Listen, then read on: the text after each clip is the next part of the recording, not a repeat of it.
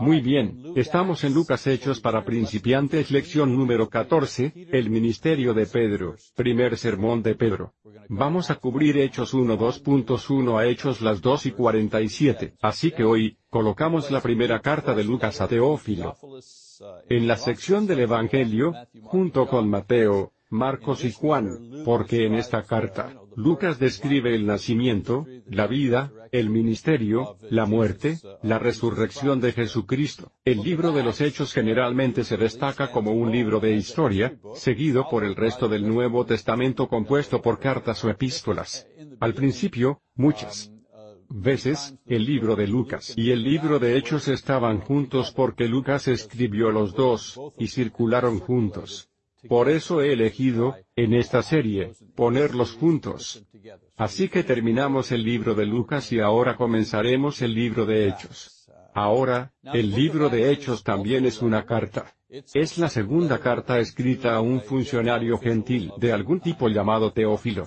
Eso lo aprendimos en Lucas. La primera carta, Evangelio de Lucas, fue escrito para darle a este hombre una presentación organizada de la vida, muerte y resurrección de Jesús, que en efecto le predicó el Evangelio. La segunda carta fue preparada para la misma persona, no mucho después de que se escribió la primera carta en algún momento entre el 60 y el 68 después de Cristo. En él, Lucas describe a las personas y los eventos que contribuyen al establecimiento de la iglesia, que tuvo lugar el domingo de Pentecostés. Ahora, Escuchamos mucho esta palabra, Pentecostés. Pentecostés es la palabra griega para la palabra hebrea semanas. Déjame darte una pequeña línea de tiempo aquí para que podamos ver el orden de los eventos que tienen lugar de los cuales escribe Lucas en el libro de Hechos. Entonces, después de la Pascua, si miras arriba, por cierto, tienes una línea de tiempo judía, y luego tienes la misma línea de tiempo, pero con los acontecimientos cristianos que suceden, y podremos comparar los dos aquí. Entonces, después de la Pascua, hubo un período de siete días, donde no se debía comer ni guardar levadura en la casa. Esos siete días llevaron a otro día de descanso, o sábado, cuando esta fiesta terminó. Ahora, al día siguiente, que era domingo, los judíos celebraban la fiesta de las primicias, donde traían la primera parte de la cosecha de primavera, usualmente cebada y hacían una ofrenda al Señor. Leemos sobre eso en Levítico capítulo 23, 10 y 11. Lo hicieron antes de que ellos mismos comieran de la cosecha. En otras palabras, esto fue una primicia. Ya sabes, llega la primera cosecha. Las primicias van al Señor. La próxima fiesta en el calendario, era la fiesta de las semanas, o Pentecostés en el idioma griego, donde los judíos contaban siete semanas, siete sábados, más un día, cincuenta días. Por eso lo llaman, en griego, Pentecostés, Penta cincuenta, está bien, Pentecostés. Y dieron gracias por la cosecha mucho mayor que ocurrió en esa época del año, que sería a finales del verano. Ahora, si te fijas en la parte inferior, el gráfico en la parte inferior, la misma línea de tiempo, pero con acontecimientos cristianos. Así que el jueves tienes la última cena, el huerto de Getsemaní el viernes, la crucifixión y el entierro el sábado, domingo, la resurrección. Luego, 40 días. Jesús aparece antes de su ascensión. Diez días más, cuando les dice a los apóstoles que lo esperen en Jerusalén. Pasan diez días más. Y luego, el domingo de Pentecostés. La fiesta de las semanas, Pentecostés, el Espíritu Santo desciende sobre los apóstoles, y comienzan a predicar el Evangelio. Entonces es en este contexto de la celebración anual judía en Jerusalén. Lucas siempre, siempre tratando de identificar, ¿verdad? Recuerda que dije, está muy interesado en la historia. Así que esta trata de precisar, ya sabes, la época del año y el lugar, y la fiesta durante la cual estas cosas están sucediendo. Y entonces el escritor de Hechos comienza a instruir su audiencia de uno sobre el crecimiento y la difusión del establecimiento de la iglesia cristiana en todo el imperio romano. Así que echemos un vistazo a un esquema del libro. Muy fácil de delinear el libro de Hechos. Realmente, dos secciones principales. Una sección es el ministerio de Pedro. La siguiente sección es, El ministerio de Pablo. Entonces el ministerio de Pedro comienza en Hechos 1 y sigue hasta Hechos 10, su primer sermón, su ministerio posterior a Pentecostés, persecución de Pedro y los apóstoles, persecución de la iglesia, 1 y 2. Y luego Pedro predica a los gentiles. Luego, la segunda sección, como digo, el ministerio de Pablo, capítulos 13 hasta el final, el primer viaje misionero de Pablo, su segundo viaje misionero y tercer viaje misionero, y luego sus arrestos 1, 2, 3. Y luego su último viaje a Roma. Como digo, el libro es fácil de delinear porque contiene las descripciones de los ministerios de estos dos apóstoles en forma narrativa. Por eso se llama Hechos de los Apóstoles, y no los pensamientos de los apóstoles o la teología de los apóstoles. Lucas está interesado en registrar lo que realmente hicieron los apóstoles en el establecimiento de la iglesia. Ahora, hay una enseñanza de Pedro, por supuesto, y hay enseñanzas de Pablo y otros, Esteban, por ejemplo, en el libro de Hechos. Pero estas secciones están subordinadas, y están al servicio de las acciones de los apóstoles, y otros personajes de la iglesia primitiva, mientras difundían el Evangelio y plantaban la iglesia contra grandes adversidades en el mundo pagano del primer siglo. Entonces Lucas comienza con Pedro, ya que él es el primero en predicar el Evangelio en el poder del Espíritu Santo. Está proclamando la resurrección de Jesús a los judíos, y conversos al judaísmo que se han reunido en Jerusalén, y luego más tarde, el primero en derribar los muros entre judíos y gentiles, llevando el Evangelio a los no judíos. Entonces la historia que cuenta Lucas avanza sin problemas para describir la conversión dinámica del apóstol más inverosímil, Saúl de Tarso, que era un fariseo judío empeñado en destruir esta secta rebelde del judaísmo que adoraba a Jesús como el Mesías divino. Porque al principio el cristianismo fue visto solo como una secta, ya sabes, una rama del judaísmo. Y en lo que respecta a Saúl de Tarso, era una rama, era una secta que necesitaba ser eliminada porque era peligrosa, era blasfema, estaba en contra de las escrituras. Entonces Lucas usa el resto de su libro detallando el increíble ministerio de Saúl, quien luego se convierte en el apóstol Pablo, mientras lleva el Evangelio más allá de Judea, y Samaria cada rincón del imperio romano y más allá. Así que comencemos con Pedro desde el principio. Hechos 1, miremos su sermón. Entonces Lucas comienza, dice, el primer relato que compuse, Teófilo, y nos detendremos ahí. Interesante de inmediato para notar algo. Nota en el versículo 1, donde Lucas se refiere a su lector por su nombre, Teófilo, y no su título, excelentísimo Teófilo, como lo había hecho en el libro de Lucas. Esto sugiere que este hombre se había convertido desde la redacción de la primera carta de Lucas. Sabes, hubiera sido muy inapropiado hacerlo en esa sociedad. Y ahora, en esa sociedad, llamar a un alto funcionario por su primer nombre hubiera sido inapropiado. Así que de la misma manera hubiera sido inusual que Lucas usara un título al dirigirse a un hermano en Cristo, porque estas cosas eran puestas a un lado cuando los cristianos hablaban entre sí. Y por eso, creemos que Teófilo se había convertido, ya sabes, entre las dos cartas. Allí, se hizo cristiano. Así que sigamos leyendo. Dice, acerca de todo lo que Jesús comenzó a hacer, y a enseñar hasta el día en que fue llevado al cielo después de que por el Espíritu Santo dio órdenes a los apóstoles que había elegido. A estos, también se presentó vivo después de su sufrimiento por muchas pruebas convincentes, apareciéndoles durante un período de cuarenta días y hablando de las cosas concernientes al reino de Dios.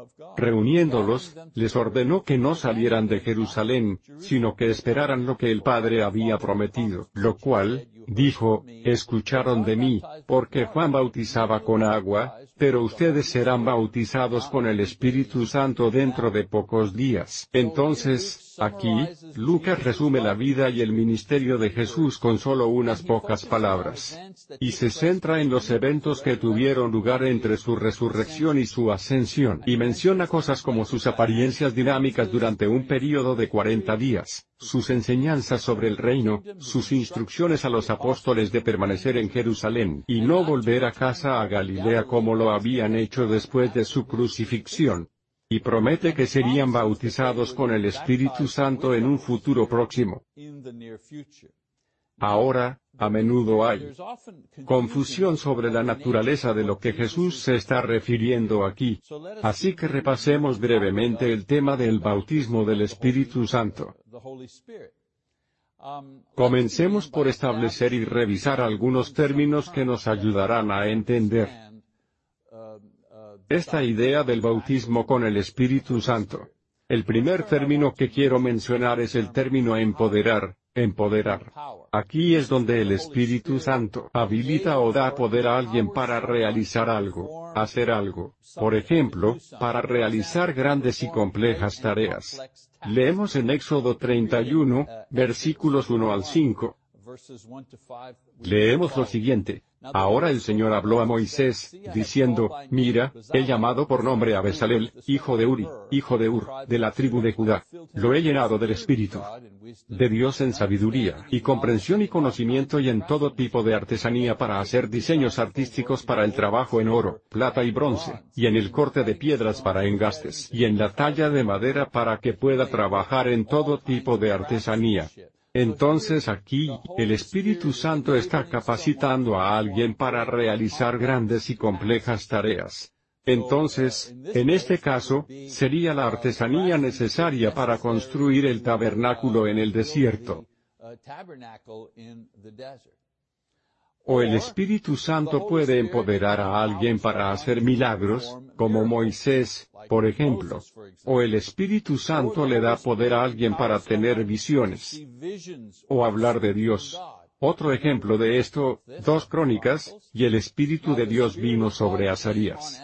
Está bien, viene el Espíritu de Dios sobre Azarías, el hijo de Oded. Y salió al encuentro de Asa y le dijo, Escúchenme, Asa, y todo Judá y Benjamín, el Señor está contigo cuando estás con él. Y si lo buscas, Él dejará que lo encuentres, pero si lo abandonas, Él te abandonará. Entonces, en este caso, el Espíritu del Señor vino sobre Azarías, ¿y qué hizo él? Profetizó, habló en el nombre del Señor. Otro ejemplo en Isaías. El Espíritu del Señor Dios está sobre mí porque el Señor me ha ungido para llevar las buenas nuevas a los afligidos. Entonces ¿quién es otro, un profeta diciendo que el Espíritu de Dios está sobre él. ¿Y qué le da poder el Espíritu para hacer? Le da poder para llevar la noticia. En otras palabras, hablar en nombre de Dios. O el Espíritu Santo da poder a alguien para el liderazgo. Nuevamente, en el Antiguo Testamento, un Samuel 16. Entonces Samuel tomó el cuerno de aceite y lo ungió. Este es David. En medio de sus hermanos, y el Espíritu del Señor descendió poderosamente sobre David desde ese día en adelante, y Samuel se levantó y fue a Ramá. Entonces, en este caso, el Espíritu está dando poder a David para ser un líder, ser rey y todas las habilidades y conocimientos que necesitaría para llevar a cabo esta tarea. Entonces la Biblia se refiere a esta obra de empoderamiento del Espíritu Santo de diferentes maneras. Por ejemplo, dirá, lo llenó del Espíritu. Como leemos en Éxodo 31 2.5. Bueno, ¿qué significa eso? Lo llenó del Espíritu. Bueno, significaba empoderar a este hombre para hacer cierto trabajo. Cierto trabajo artesanal, como artesano. Para Moisés, la Biblia dice, harás todos los milagros, te he dado el poder para hacerlo. Bueno, hay empoderamiento, empoderamiento para quién? Para Moisés, ¿para hacer qué? Para hacer milagros. En otros lugares del Antiguo Testamento, vino el Espíritu de Dios. Esa es una forma de decir que el Espíritu de Dios dio poder a Azarías. El Espíritu del Señor descendió sobre David. De nuevo, otra forma de decir que el Espíritu de Dios le dio poder a David para hacer ciertas cosas. Entonces este empoderamiento fue dado a solo algunos por un tiempo para permitirles realizar una tarea o una misión de Dios. Sansón, por ejemplo, recibió el poder de Dios, ¿con qué? Con mucha fuerza, pero la perdió, ¿no? A causa del pecado.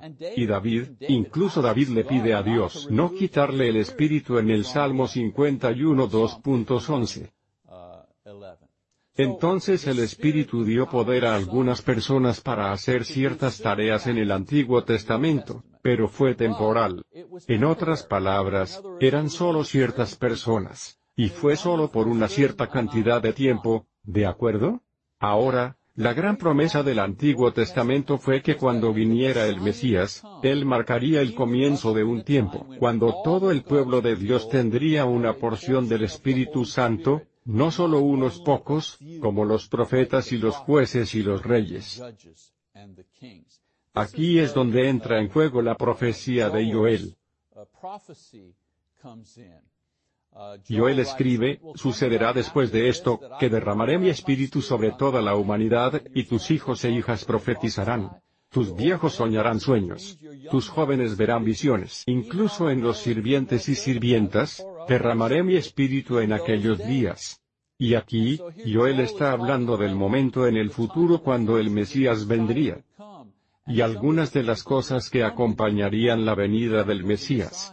Y entonces la promesa del Espíritu iba a ser diferente de alguna manera. Todos lo tendrían, no solo unos pocos. Tanto hombres como mujeres, así como viejos y jóvenes conocerían, y hablarían la palabra de Dios, y verían la visión del cielo que se describe allí, no solo los profetas. El Espíritu siempre estará contigo. Incluso dice esclavos y sirvientes. Tendrían, ya sabes, de lo más bajo a lo más alto, hombres, mujeres, todos tendrían el Espíritu. Así que esta medida del Espíritu de la que está hablando no sería empoderamiento. Se llamaría morar, ¿de acuerdo? Entonces tienes dos. Tienes empoderamiento, la capacidad de hacer ciertas cosas, y tienes morada. Al morar, el Espíritu Santo vive dentro del creyente, no solo le permite hacer o ver o decir algo en servicio a Dios, sino que existe dentro de una persona para transformar a ese individuo a la imagen de Cristo. Entonces, el empoderamiento permitió a ciertas personas hacer grandes cosas. Y el Antiguo Testamento está lleno de historias de lo que esta gente hizo en servicio a Dios. Moisés, Josué, David y los profetas, así como algunos apóstoles e individuos en la iglesia primitiva, por poco tiempo, todos fueron empoderados con la capacidad de hacer ciertas cosas por Dios. Habitar, por otro lado, permitió a las personas llegar a ser semejantes a Cristo, para convertirse en sacrificios vivos, para convertirse en seres eternos. Pablo describe en detalle lo que hace el Espíritu que habita en el cristiano. Y si quieres leer eso, lee Romanos 8, y verás todas las cosas que el Espíritu que habita en nosotros hace por el cristiano. Ahora, el término morar también se conoce de diferentes maneras, o en realidad, el don de habitar también se le conoce de diferentes maneras. Por ejemplo, recibir el Espíritu Santo. Hay un término que se refiere a la morada del Espíritu Santo. Por ejemplo, en Juan las 20 y 22, Jesús está dando la morada del Espíritu Santo a sus apóstoles, dice.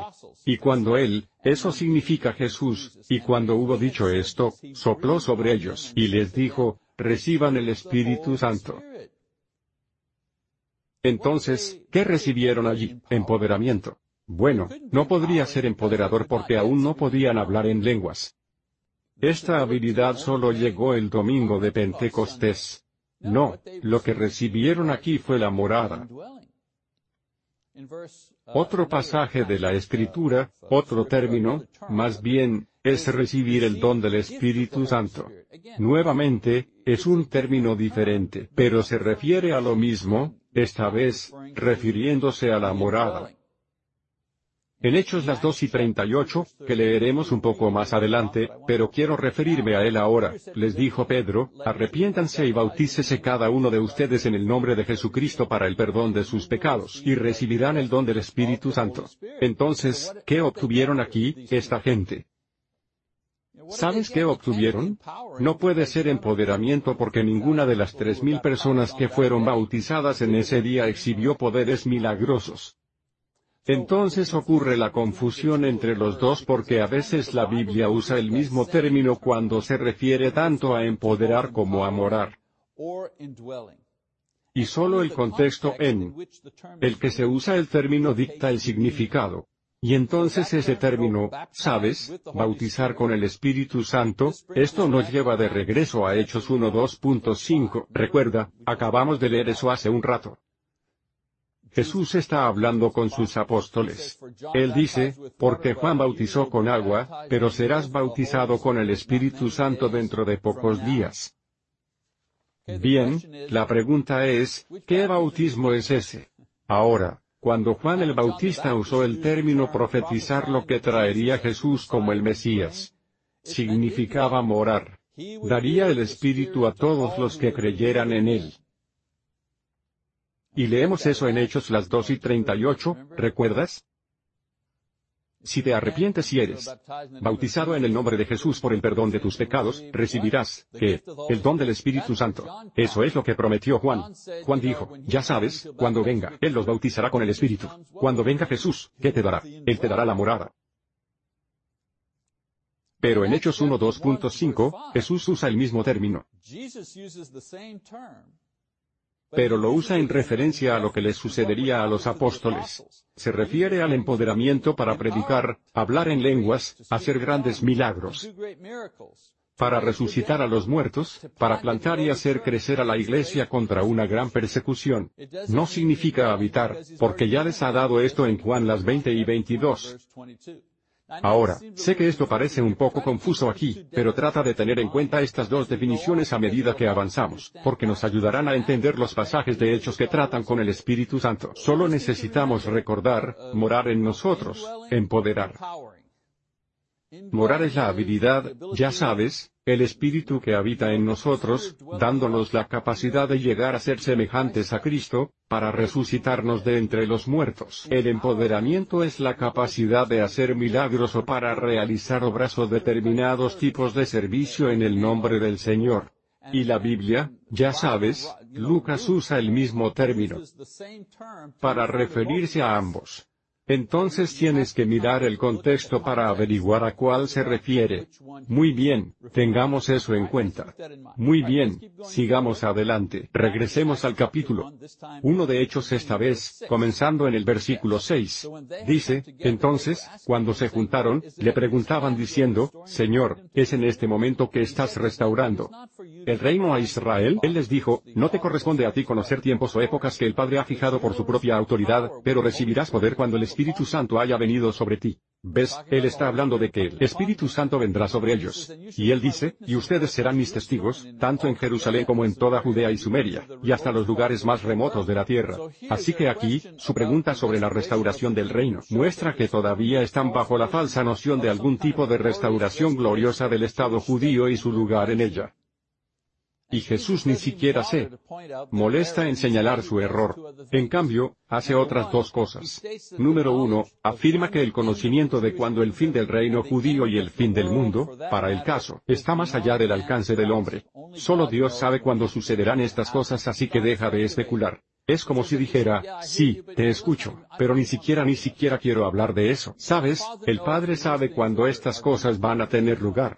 No necesitas preocuparte por eso. Y luego dos, describe y revisa su misión. Primero, dice que recibirán, que, cuando el Espíritu venga sobre ellos, ¿qué obtendrán? La morada o el empoderamiento. Bueno, el empoderamiento. Recibirán empoderamiento cuando el Espíritu venga sobre ellos, y este empoderamiento les permitirá ser testigos de lo que han visto al mundo comenzando en Jerusalén. Entonces Lucas repite la descripción de la ascensión de Jesús, esta vez agregando la información sobre los ángeles que profetizan acerca de su regreso. Muy bien, pasamos al versículo 12 al 26. No voy a leer eso. Lucas ofrece una mirada íntima a la actividad que tuvo lugar entre los apóstoles y discípulos entre el momento de la ascensión de Jesús y el descenso del Espíritu Santo el domingo de Pentecostés. Un par de cosas que suceden número uno, dicen los apóstoles, los once de ellos, reunidos con las mujeres que había apoyado y seguido a Jesús. María, su madre, junto con sus hermanos, para empezar a dedicarse a la oración y a la espera. En segundo lugar, Pedro toma la iniciativa al poner en contexto las acciones y la muerte de Judas, no, quiero decir, podría haber sido una duda aquí. Un punto de desánimo. Los apóstoles podrían haberse dicho a sí mismos, bueno, ¿qué le pasó a Judas? ¿Le fallamos? ¿Le falló Jesús? Y Pedro les tranquiliza, no, no. Esto fue según las escrituras. Lo que hizo y cómo terminó sirvió al propósito de Dios. Y estas cosas fueron dichas por los profetas. No fue un fracaso de su parte ni de la misión de Jesús. Esto fue algo que, ya sabes, Dios había dicho que sucedería y así fue. Y luego, en tercer lugar, a través de la oración, presentaron a dos hombres calificados que habían sido discípulos fieles desde el bautismo de Jesús hasta la ascensión para reemplazar a Judas. Y al final, Matías es elegido para ser uno de los doce. Y eso nos lleva al día de Pentecostés, comenzando en el capítulo 2 de Hechos. Así que leamos el capítulo 2 de Hechos, el primer par de versículos. Hasta el versículo 8 dice, cuando llegó el día de Pentecostés, estaban todos juntos en un solo lugar. Y de repente vino del cielo un ruido, como un viento impetuoso, y llenó toda la casa, donde estaban sentados, y se les aparecieron las lenguas, como de fuego, distribuyéndose, y descansaron en cada uno de ellos. Y fueron llenos del Espíritu Santo y empezaron a hablar en otras lenguas. Vaya, quiero detenerme ahí. Lleno del Espíritu Santo, hablando en otras lenguas. Ahí está el empoderamiento, y está el testimonio del empoderamiento, ¿de acuerdo? Entonces ellos comenzaron a hablar en otras lenguas mientras el Espíritu les daba expresión. Ahora bien, había judíos viviendo en Jerusalén, hombres devotos de todas las naciones bajo el cielo. Y cuando ocurrió este sonido, la multitud se reunió y quedó desconcertada porque cada uno de ellos los oía hablar en su propio idioma. Ellos estaban asombrados y sorprendidos, diciendo, ¿por qué, no son galileos todos estos que hablan? ¿Y cómo es que cada uno los escuchamos en nuestro propio idioma en el que nacimos? Entonces fueron llenos del Espíritu Santo. Lo que significa que recibieron empoderamiento. Y los signos visibles de esto donde las lenguas de fuego aparecieron sobre sus cabezas, y el repentino empoderamiento para hablar idiomas que antes desconocían. Quiero decir, eran de Galilea, y hablaban arameo en su vida diaria, hebreo en sus prácticas religiosas, pero no conocía otros idiomas. Así que Pentecostés, ya sabes, fue una fiesta importante, para todos los judíos y los prosélitos del judaísmo de todo el mundo vendrían a Jerusalén para este evento. Entonces Lucas registra más de una docena de grupos lingüísticos reunidos, y cada uno escuchó al apóstol hablar en su propia lengua materna. Ahora, menciono esto porque está el esfuerzo de los grupos carismáticos por clamar que han reproducido este milagro en la era moderna. Sin embargo, los sonidos que hacen, que dicen son lenguas, son ininteligibles y no tienen sentido. Y su respuesta a esto es que, bueno, solo Dios realmente los entiende, o están hablando en lenguas de ángeles. Pero en mi experiencia al leer la Biblia, cada vez que los ángeles le hablan a los hombres, utilizan lenguajes humanos que los hombres entienden. Esto, por supuesto, es contrario, ya sabes, esta afirmación de haber reproducido este milagro en la era moderna. Esto es contrario a la gramática y al contexto del pasaje. Por ejemplo, la gramática, cuando dicen que empezaron a hablar en otras lenguas, la palabra griega allí es glosa, la lengua, por extensión una lengua, una lengua humana. Existe la palabra específica para el lenguaje humano. Comenzaron a hablar en otros lenguajes humanos. Tan gramaticalmente, ya sabes, la afirmación de que han reproducido, lo que fue en, sabes, lo que fue en Pentecostés es incorrecto, porque la Biblia dice que lo que hacían los apóstoles, en realidad estaban hablando en idiomas humanos que ellos mismos no habían aprendido. Y el contexto también, en el versículo 8, la multitud dice que escucharon a los apóstoles hablar en su propio idioma. Y Lucas nombra, como mencioné antes, más de una docena de idiomas que se utilizaron. Y así los apóstoles reciben empoderamiento, y ese poder se ve, lenguas de fuego, y se escucha, hombres judíos predicando milagrosamente en idiomas que no conocían. Y este fenómeno sucedió en cumplimiento de una profecía sobre el tiempo en que vendría el Mesías. En 1 Corintios 14, Pablo cita esto. Dice, en la ley está escrito, por hombres de lenguas extrañas y por labios de extraños, hablaré con este pueblo y aún así no me escucharán, dice el Señor. Entonces una profecía del Antiguo Testamento señaló que este fenómeno tendría lugar. Entonces, el sermón de Pedro comienza aquí en Hechos las 2 y 13.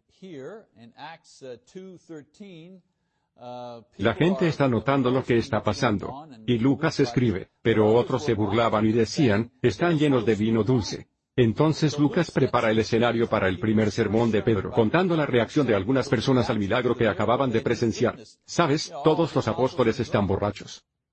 Entonces Pedro atrae la atención de la multitud respondiendo a esta acusación con su poderoso sermón de Pentecostés. Y este sermón se puede dividir en tres secciones. Es bastante largo, por lo que solo leeremos algunas partes pero tres secciones, ¿de acuerdo? La primera sección es el testimonio del Espíritu Santo, el testimonio del Espíritu Santo. Pedro comienza su sermón, acreditando al Espíritu de Dios por el milagro de las lenguas que acaban de presenciar, y explicando que este es el fenómeno que acompañaría la venida del Mesías. Según los profetas, y cita al profeta Joel, capítulo 2, para apoyar su punto. Y leímos, bien, leímos esa profecía hace un rato, casi todos tendrían el Espíritu. Todos mostrarían el Espíritu. El Espíritu se le daría a todos. Él está diciendo lo que está pasando ahora. Es el cumplimiento de esa profecía en el libro de Joel. A continuación, el testimonio del propio Evangelio. Y aquí, quiero leer solo una pequeña parte de esto. Él dice, hombres de Israel, escuchen estas palabras, Jesús el Nazareno, un hombre testificado por Dios con milagros, y prodigios y señales que Dios hizo por medio de él en medio de ustedes, tal como ustedes saben, este hombre entregado por el plan predeterminado y la presencia de Dios, que clavaron a una cruz por manos de hombres impíos y lo mataron. Pero Dios lo resucitó, poniendo fin a la agonía de la muerte ya que era imposible para él ser retenido en su poder. Así que Pedro proclama los hechos simples del mensaje del Evangelio. Jesús demostró ser el ungido de Dios, es decir, el Mesías, a través de milagros y prodigios y señales. Jesús, crucificado injustamente por hombres pecadores, todo hecho según el plan y el conocimiento de Dios. Jesús, resucitado por Dios según la profecía sobre él. Y aquí, Pedro cita a David, Salmo 16 2.8-11, para apoyar su punto que todo esto fue según la voluntad de Dios y predicho por los profetas. Recuerda, son los judíos los que están escuchando este sermón. Y para apelar a los judíos, tienes que apelar a las escrituras, ¿de acuerdo? Entonces eso es lo que está haciendo Pedro. Está diciendo todo lo que ha sucedido en el ministerio de Jesús, su vida, su muerte, incluso su resurrección, todo según lo que los profetas, según lo que decía la palabra de Dios sobre este asunto en particular. Así que leamos un poco más adelante en su lección, el clímax de su lección. Él dice, hermanos, puedo decirles con confianza en cuanto al patriarca David, que murió y fue sepultado, y su tumba está con nosotros hasta el día de hoy, y porque él era un profeta, y sabía que Dios le había jurado con juramento sentar a uno de sus descendientes en su trono, miró hacia adelante y habló de la resurrección del Cristo, que no fue abandonado al infierno, ni su carne sufrió descomposición. A este Jesús, Dios lo resucitó de lo que todos somos testigos. Por tanto, habiendo sido exaltado a la diestra de Dios, y habiendo recibido del Padre la promesa del Espíritu Santo, Él ha derramado esto que ustedes ven y oyen. Porque no fue David quien subió al cielo, sino que él mismo dice, el Señor dijo a mi Señor, siéntate a mi diestra hasta que ponga a tus enemigos por estrado de tus pies. Por tanto, que toda la casa de Israel sepa con certeza que Dios le ha hecho Señor y Cristo, este Jesús a quien ustedes crucificaron. Entonces Pedro fortalece su mensaje evangélico con una explicación más profunda sobre la resurrección, porque esto era un elemento nuevo. Quiero decir, entendieron la idea de muerte sustitutiva, como expiación por el pecado. Ya sabes, habían matado a más de un millón de animales a lo largo de su historia en sacrificio. Para llevar a casa la lección que, ya sabes, el pecado causa la muerte, y se requiere una muerte para expiar el pecado. Entonces entendieron esa idea. Alguien tuvo que morir por el pecado. Sin embargo, la idea, sin mencionar la posibilidad de resurrección, esto era algo nuevo. Después de todo, ninguno de los animales que habían sacrificado a lo largo de los siglos volvió a la vida. Entonces Pedro explica, al mencionar a David aquí, Pedro explica que David profetizó sobre este mismo evento, la resurrección. Y corrige su comprensión de estos pasajes, donde los judíos pensaban que David se estaba refiriendo a sí mismo. Pero en realidad, se estaba refiriendo a Jesús. Entonces en el Salmo 6 2.8-11, donde David habla sobre la promesa de su resurrección, Pedro dice que esto en realidad apunta a Cristo quien hará posible la resurrección de David con la suya propia. ¿Sabes? David ha escrito, no permitirás que mi cuerpo, mi carne, se descomponga. No me permitirás que me quede en la tumba. Así que todo el mundo estaba pensando, oh, David va a resucitar. Bueno, no, Pedro corrige esa idea. Dice que la razón por la que David tenía esperanza de que su cuerpo no se pudriría en la tumba era que Jesús resucitaría y haría posible la resurrección de David. Así es como conecta esas dos ideas. Y luego en el Salmo 1 2.10-11, que los judíos vieron como una promesa que Dios le hizo a David acerca de su reinado y poder sobre sus enemigos. Ya sabes, dijo el Señor a mi Señor, siéntate a mi derecha.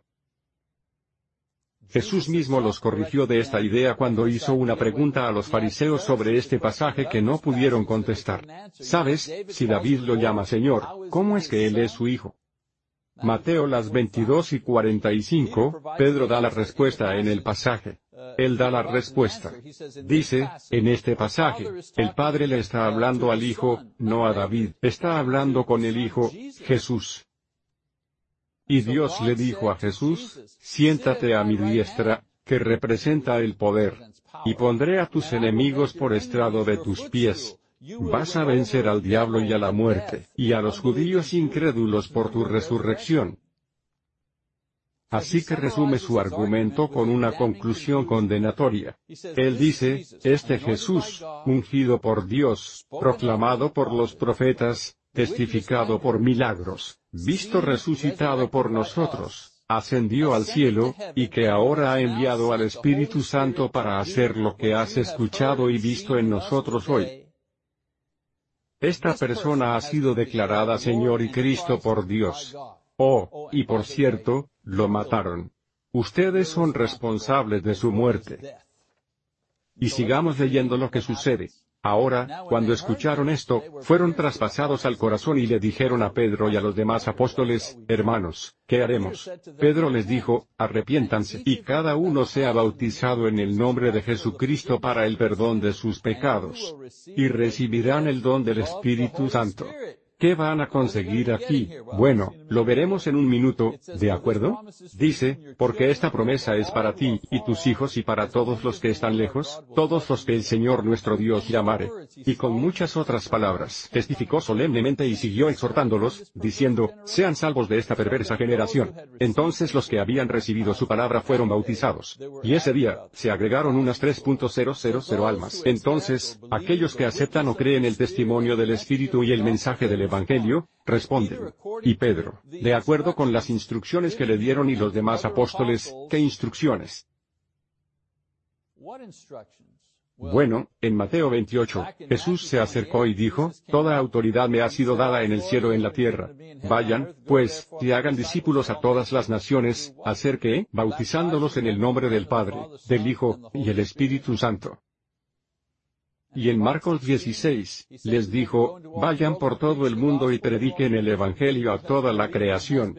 El que creyere y fuere bautizado, será salvo, pero el que no haya creído, será condenado. Entonces Pedro, de acuerdo con las instrucciones dadas a él y a los demás apóstoles por Jesús, que leemos en Mateo 28, Marcos 16.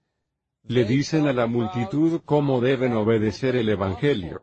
Expresan su fe en Jesús como Señor, y Cristo arrepintiéndose de sus pecados y siendo bautizados. La palabra bautizar significa sumergir, estar sumergido en agua. Alguien dice, bueno, ¿dónde está el agua? No están cerca del Jordán aquí, del río. Bueno, estaba el estanque de Siloé cerca, en el complejo del templo, así como una gran cuenca de agua cerca de la puerta del peregrino. Cuando digo una cuenca y no me refiero a una cuenca que se puede llevar como una piscina, por así decirlo, donde los peregrinos se limpiarían y purificarse antes de entrar en la ciudad santa de Jerusalén. Así que mucha agua alrededor. Pedro enseña que en su bautismo, estas personas recibirían tanto el perdón de sus pecados, y recuerda, el don del Espíritu Santo. Está bien, ¿qué están recibiendo? Morada o empoderamiento, ¿cuál? Bueno, están recibiendo morada. ¿Cómo sabemos? Porque ninguno de los tres mil mostró dones milagrosos. Y siempre hay dones milagrosos que acompañan al individuo que es empoderado por Dios.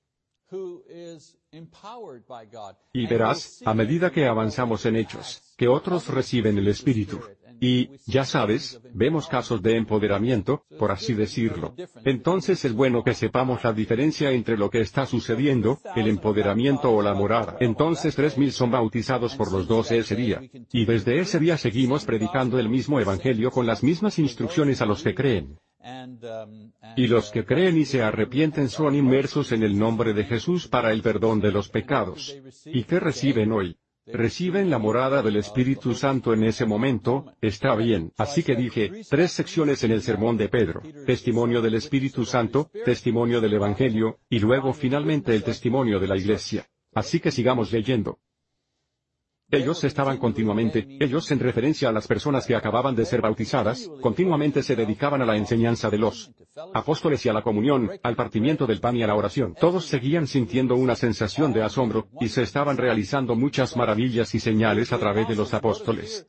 Fíjense aquí, no decía muchas señales y maravillas sucedían a manos de los tres mil, que fueron bautizados. No, no, no. Estaban sucediendo a manos de los apóstoles, ¿por qué? Ellos recibieron el empoderamiento, no los otros tres mil. Sigamos leyendo. Y todos los que habían creído estaban juntos, y tenía todas las cosas en común, y comenzaron a vender sus propiedades, y posesiones y las compartían con todos como cualquiera fuera necesitando día a día, continuando con una solamente en el templo, y partiendo el pan de casa en casa, comían juntos con alegría y sinceridad de corazón, alabando a Dios y teniendo el favor de todo el pueblo. Entonces, Lucas resume la actividad inicial, la organización, y el entusiasmo de la primera iglesia cristiana ubicada en Jerusalén. Nota cuidadosamente el bosquejo de un patrón bíblico inspirado diseñado para el ministerio, la organización y el crecimiento de la Iglesia en estas pocas líneas de las Escrituras. Ahora, si miras con atención, notarás cinco áreas diferentes de ministerio comenzar, y desarrollar así como la relación entre el ministerio y el crecimiento de la iglesia, solo en este pasaje. Y muy rápidamente te las mostraré, cinco ministerios bíblicos. Entonces comenzamos con el evangelismo. Estaban predicando el evangelio a los perdidos, y estaban bautizando a los creyentes arrepentidos. Esa es la esencia del ministerio del evangelismo. A continuación, el Ministerio de la Educación dice que se dedicaban continuamente a la enseñanza de los apóstoles. ¿Y qué les dijo Jesús a los apóstoles? Enséñales a obedecer todas las cosas que te he mandado. Bien, ese es el ministerio de la enseñanza, enseñar la palabra de Dios. Número 3. Compañerismo.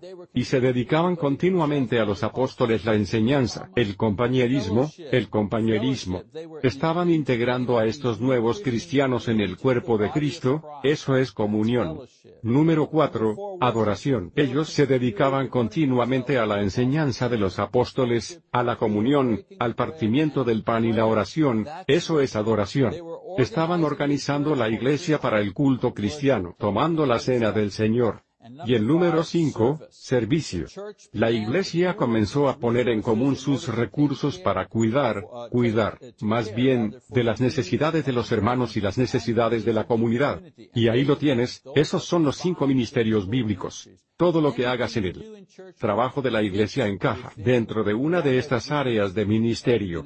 Ahora, Lucas no proporciona detalles sobre cómo se hizo todo esto. Solo un breve esbozo general de las cinco áreas de ministerio de la iglesia primitiva. En el verso final de esta sección, el escritor inspirado revela el enfoque bíblico para el crecimiento de la iglesia, mira esto.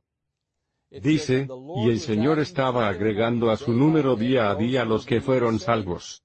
Entonces, cuando se junta toda la sección, ves que cuando la iglesia está activa, en predicar a los perdidos, enseñar a los salvos, practicar el compañerismo, la adoración y el servicio. Mientras la iglesia hace estas cosas, Jesús añade a su cuerpo, la iglesia. En otras palabras, cuando la iglesia ministra, el Señor aumenta su número. De acuerdo, un par de lecciones que provienen de este material introductorio aquí, un par de lecciones que podemos sacar. Primera lección, sugeriría que oremos mientras esperamos. Sabes, los apóstoles permanecieron en oración mientras esperaban al Espíritu, y esto los mantuvo enfocados y listos para el momento en que serían empoderados. Esperar en el Señor no es algo pasivo. Necesitamos estar haciendo un tipo de espera positiva y productiva. Y este tipo de espera necesita ir acompañada de la oración, la adoración y el servicio para mantenernos enfocados, para evitar que nos quejemos a lo tonto o nos demos por vencidos prematuramente.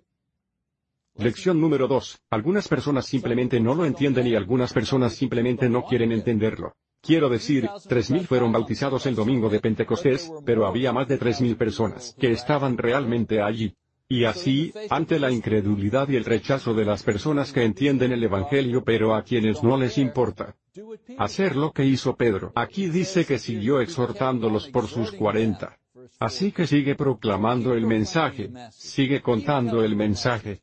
Alguien eventualmente responderá. Y luego la lección número 3, enfócate en el ministerio, no en el crecimiento. Nuestra tarea es ministrar en las cinco áreas del ministerio, y aprender a hacer esto de manera más eficaz. ¿Y cómo mantener estos ministerios funcionando simultáneamente? Jesús es el que se sumará a la iglesia. Ahora, si estás interesado en el desarrollo del crecimiento de la iglesia, entiende que un ministerio más eficaz equivale a más crecimiento. Cuanto más eficaz sea nuestro ministerio, más crecimiento experimentaremos. Tengo otra serie y un libro sobre este tema de crecimiento llamado Crecimiento Ilimitado.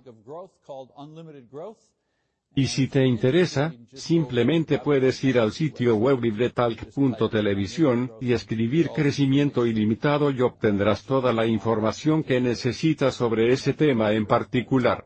Bien, esa es nuestra primera lección bastante material para cubrir. Bueno, Hechos es mucho material para cubrir, por lo que necesitamos comprimir mucho.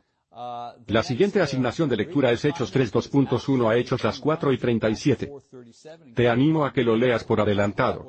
De esa manera, nuestras lecciones tendrán mucho más sentido para ti porque habrás leído el material, y sabrás de lo que estamos hablando incluso si no leo los pasajes durante la lección. Muy bien, muchas gracias. Nos vemos la próxima vez.